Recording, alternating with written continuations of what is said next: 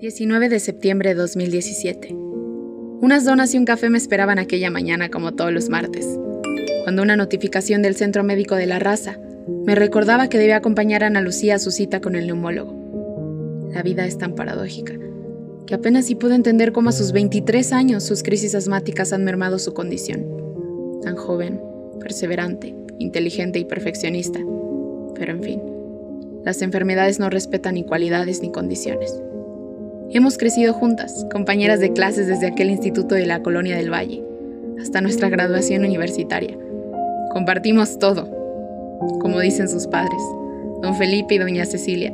El colmo sería que compartiéramos marido, cosa que veo además lejana, imposible porque ambas amamos nuestra soltería, el gusto por la lectura y obviamente pasar nuestra existencia en las redes sociales. Solo dos pisos nos separan en el edificio Eje 7 Colonia Benito Juárez silbido de la cafetera termina por despertarme y le llamo. ¿Ana? Sí, ¿qué onda? Hoy es tu cita médica, a las 3. ¿En serio? ¿Qué día es hoy? Martes, 19 de septiembre. Ay, ¿cómo pude olvidar? Debí avisar a la agencia. Hoy tenemos una videoconferencia con algunos publicistas sudamericanos. Tendré que ajustar mi agenda para regresar al departamento y aquí nos vemos a la una y media. ¿Te parece? Va, está bien. Son las dos y media. Apenas si tengo tiempo de bajar a la tintorería del edificio e ir al banco que está a tres cuadras. El estrés de la prisa comienza a inmovilizarme. Hay cuatro personas que me anteceden. Empieza la paranoia matemático-estadística. Si cada persona tarda cinco minutos por mucho, estaré frente a esa máquina en 20 minutos. Si son las 12.50, entonces a la 1.15... Por fin... ¿Qué? Tendré que llamar a Ana Lucía. amiga? Disculpa, llevo un retraso de 10 minutos más o menos. Te juro que sí llego. Ay, no te preocupes. Te espero aquí en el depa. Ya llegué. Así fue de breve aquella conversación. Antes de que camino a casa todo comenzara a moverse. Una 14 pm. Dos cuadras que parecen dos kilómetros. El piso parece una inmensa gelatina. Gritos. La gente corre pese a que muchos claman por la calma.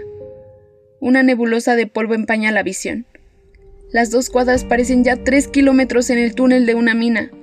No veo nada. El polvo llega a mi garganta. Me cubro con mi blusa el rostro. Hace tanto tiempo que no rezo que en este momento he olvidado cómo se hace. Los autos se detienen, mientras decenas de personas sentadas, arrodilladas e inmóviles permanecen al centro de la avenida. En unos segundos veo pasar la vida y los rostros de aquellas personas que considero han sido importantes en ella.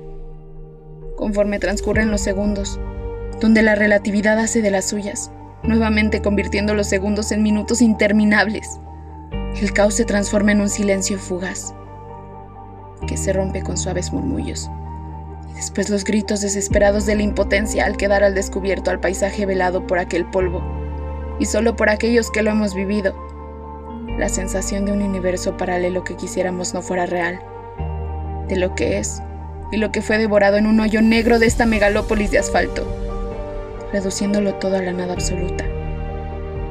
La relatividad obra a la inversa.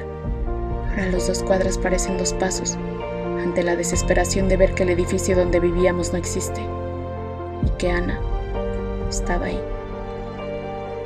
24 de septiembre de 2017. Tras cinco exhaustos días de búsqueda, parece que todo ha terminado. Y aunque casi derrotada, no sé si sería mejor pensar que no sufrió. Porque no puedo imaginar que en el caso de sobrevivir, ¿cómo podría lidiando con su asma y claustrofobia soportar esa pesadilla? Amiga, perdón. Hoy recordé cómo rezar y lo haré por ti. Desde este café de la colonia Condesa, tu preferido y no sé si sea lo correcto darme por vencida. Ahora no es la cafetera, es el teléfono que me despierta de esta reflexión. Señorita Elizabeth Rosas? Sí. Hablo de la Oficina de Atención Ciudadana. Vea por favor el noticiero en vivo.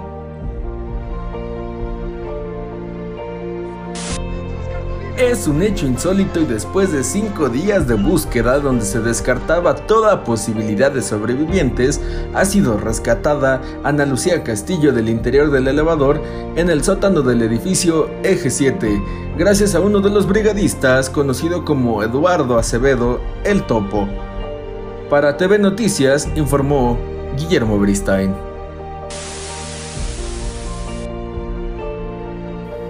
Diarios de un 19 de septiembre.